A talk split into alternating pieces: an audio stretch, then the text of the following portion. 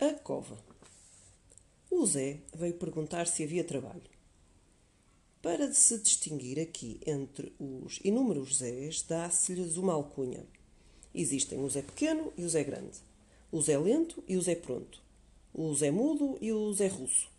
Este chamava-se Zé lento. Um tanto pelo seu modo vagaroso de meter-se às coisas e um tanto pelos miolos. Não, trabalho não havia mas por ele ser tão simpático e por ter em casa cinco crianças amorosas, tão lento assim também não era, tínhamos no dia seguinte arranjado um biscate para ele. Um biscate inútil e a exigir pouca esperteza, tal e qual uma coisa para o Zé Lento. Era para ele fazer no jardim uma cova.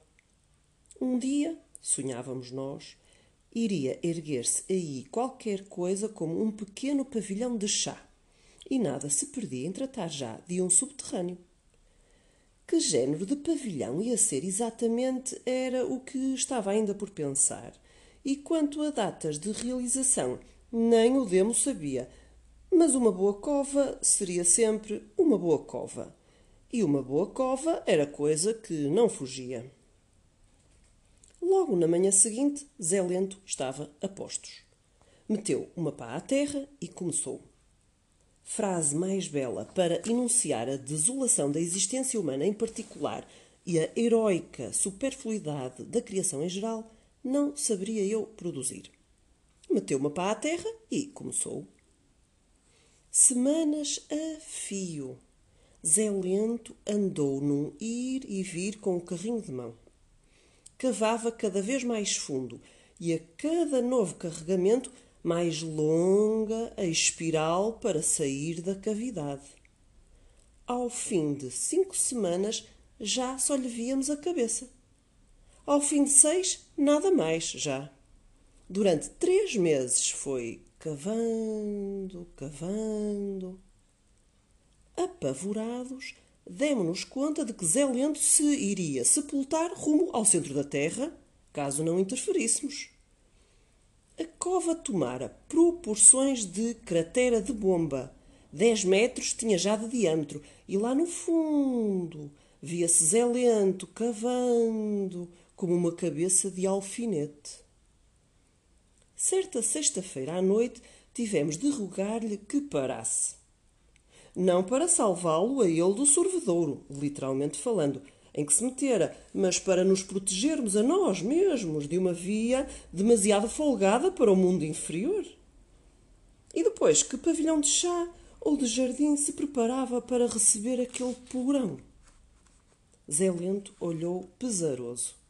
Não lhe entrava na cabeça que um biscate tivesse tanto um começo como um fim. Semanas depois, soube-se que partira rumo à Alemanha aceitando o trabalho de um desses angariadores que aqui batem os cafés em busca de mão de obra para a grande construção no norte da Europa. A maior parte do dinheiro metem-no eles ao bolso. Por vezes, os pobres diabos que eles aliciaram com belas promessas trabalham já há meses no acolhedor país dos bochas quando se apercebem de que, ao salário, bem podem dizer-lhe adeus. Ouve-se dizer, a respeito de alguns estrangeiros, que eles andam a colonizar Portugal. Mas os portugueses, entre eles, também lhe dão um jeito. Com mais habilidade ainda e, sobretudo, uma crueldade maior. Por alturas da Páscoa, Zé Lento estava de regresso por uns dias. Que é que fazes? quis eu saber. Bom, uh, trabalhava no estuque. Tetos daqueles falsos, Todo o dia estocava ele para os alemães daqueles tetos falsos, para as bandas de Munique, numa terra, deixe cá ver se eu me lembro o nome. Dachau, sim, é isso. Dachau. Em todo o caso, uma ventania que não parava. Seguiu-se uma história sobre os danados dos alemães, sempre a exigir que se refizesse qualquer coisa que não estava feita à maneira deles e onde uma pessoa mal notava o que quer que fosse de mal feito. Mas a minha cabeça não estava muito para aquilo. Eu só tinha diante do espírito a cova. Ela tornara-se de repente uma cova de bem diferente tipo. era preciso pôr-lhe depressa qualquer coisa em cima. Que fazer bons céus daquele buraco extravagante que fora crescendo, crescendo, só porque não tivéramos coragem de dizer ao Zé Lento que o melhor era amanhã ficar em casa, ao pé dos seus esfomeados encantos de crianças e da sua mulher, que era também só pele e osso. Só por não o termos mandado a tempo e horas para os seus trincaspinhas, estávamos agora sem ter para onde virar-nos com aquele buqueirão escancarado. Várias soluções foram passadas em revista e também imediatamente postas de lado. Poderíamos fazer daquilo um abrigo antiatômico, suficiente para, em caso de ataque nuclear, albergar todos os habitantes da região. Mas os ataques nucleares tinham passado de moda. Poderíamos fazer uma pista para competições com obstáculos para karts ou motas. Mas aqui não havia karts nem motas, nem mesmo em muitas léguas em redor. Poderíamos fazer daquilo um buraco ornamental com profundos bosques de palmeiras e penedias oferecidos ao nosso olhar em voo de pássaro. Mas isso rasava já o desvario. A única solução que absolutamente não nos ocorreu foi a de entulhar-se novamente o buraco muito bem entulhadinho. Só assim um buraco sem sentido se tornaria autenticamente sem sentido. Era como o que sucede com mobilizações e noivados. Investe-se neles tanto suor, esforço, tempo e dinheiro que a dado momento já não se pode recuar. E não há então outra saída senão uma guerra ou um casamento. Tudo o resto redundaria em desperdício e na perda do dinheiro empatado. Para mais, uma pessoa está neste mundo para ser criativo, não para atrasar o relógio, trazendo terra para buracos feitos. Como subtrair à vista aquele vácuo? A única solução que sobrou foi fazer dali um laguinho. Concedido. Escamotear uma cavidade enchendo-a de água não é nenhum exemplo luminoso de criatividade, mas aquilo não iria ser um charco de água pardacenta, nem pensar. Iam fazer-se ali um verdadeiro pavilhãozinho de chá e uma passadeira por nós concebida. O conjunto iria difundir um ambiente um bocadito tropical. Nos nossos devaneios víamos já lânguidas folhas de nenúfar flutuando à tona da água e lírios embriagando-se de sol. A criatividade estava salva. Logo se ergueram, entre sonho e ação, as inevitáveis dificuldades. Com efeito, como haveria o tal pavilhãozinho, que por força teria de vir a esplandecer a meio do lago, de emergir do nível da água em uma vez cheio o buraco. Existiriam pavilhões flutuantes? Não. No Tibete, quem sabe? Pavilhões mergulhadores? Não. No País das Maravilhas, se calhar. Isso implicava que pelo menos uma parte da cavidade teria de ser anulada, que dentro do vazio voltaria, desce por onde desce, a amontoar-se terra, que do fundo do buraco iria de ter de erguer-se em cilindro uma nova superfície terrestre. Como uma daquelas barras solitárias das estatísticas que se vêem por vezes em gráficos com um vencedor claramente isolado. Como é que se entulhava num buraco um segmento vertical? Sem teimosia, nada se constrói de belo. O lago e o pavilhãozinho haveriam agora, fosse como fosse, de fazer-se. O principal era simplesmente começar.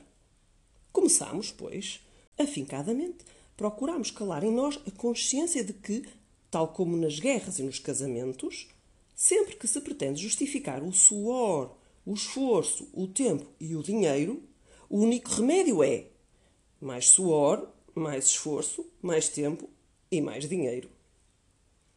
Fomos, portanto, pelo betão. Muito betão. Um lago só é um lago, ou não, quando não deixa escorrer a água. E para não deixar escorrer a água é preciso revestir de betão a cavidade. O betão era também a única saída, se queríamos um pavilhão que se destacasse do nível da água. Tudo quanto, no meu desespero, tinha conjeturado em matéria de alternativas.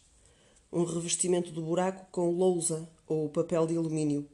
Um fundamento para o pavilhão em estacas de madeira ou em polpa prensada de grainhas de uvas.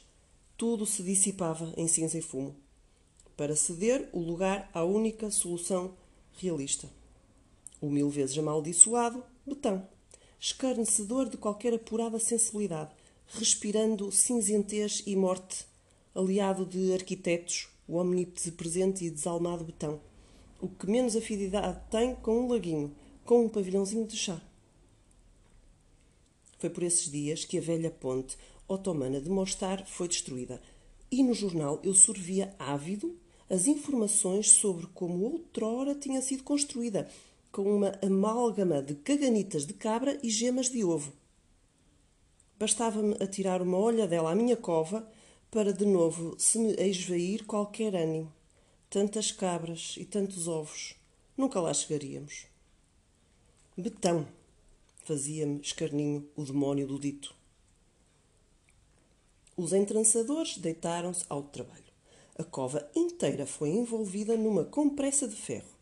A singela barra que eu, na minha fantasia, tinha visto erguer-se para apoio e base do meu pavilhão de chá, acabou sendo uma complicada construção de encaixotamentos e arame entrançado. Tinha de ser, explicaram-me, por causa da pressão da água, por causa das dimensões da cavidade. Santo Deus, aquilo ameaçava tornar-se um pavilhão bem avantajado com uma cave subaquática fenomenal. Chegaram as betoneiras. Fazia um tempo a condizer. Fiapos de névoa flutuavam pelo jardim. O céu era de chumbo. Caía um cacimbo como só em terrenos paludosos do delta holandês se imagina. Do nevoeiro apontavam medonhos de enfiada os caminhões de moinhos giratórios às costas. Como terríficos Siegfrieds surgiam da noite e da névoa, folgo curto e forte pança, para em seguida vomitarem por mangueiras de borracha a sua flácida massa. E outro, e mais outro, assim foi o dia todo, uma longamente estirada, rouca área de betão. Tudo eu teria permitido que nesse dia me atestassem de betão. O meu coração, a minha esperança, a minha visão do mundo. Quando o lago se tornou uma realidade, também a minha mágoa do betão se foi desvanecendo. Os meus sonhos noturnos fizeram-se a pouco e pouco menos penosos. Graças à água e até aos lírios, que desconfiados já cresciam, o betão tornou-se invisível. O que não se pode dizer da maior parte do betão em arquitetura. O lençol de água apresenta-se como se sempre ali assim tivesse estado. Vez por outra, ouço até qualquer coisa que coacha e que suponho será uma rã. Não exatamente o jacaré tropical que eu tinha em mente, mas ninguém me ouvirá queixar-me. Só o pavilhão de chá. Ah, bom, o pavilhão de chá ficou assim um bocadinho para o grande. A culpa não é dele. A explicação está nos antecedentes. Existem atenuantes para a sua dimensão danada tem um aspecto de templo de Diana, com oito colunas graníticas sobre um fundamento octogonal de betão. Devido à superfície refletora da água, vemo-lo mesmo duas vezes. Continuamos teimosamente a chamar-lhe o nosso pavilhãozinho, com aquele enternecimento postiço com que falamos aos bebés enquanto as mães andam por perto para que a megalomania do botão não nos suba à cabeça, continua sendo o pavilhãozinho, ainda que consiga levar lá dentro cem pessoas. Pois é, a gente até a um templo se habitua, desde que ele seja discreto. Mas agora que destino dar à cave lá embaixo, que na sua reclusão parece maior ainda do que algum dia o próprio buraco? Faço tudo por não pensar nisso. Foi o capítulo 24 de um almoço de negócios em Sintra. Eu sou a Eva e estas são as minhas leituras.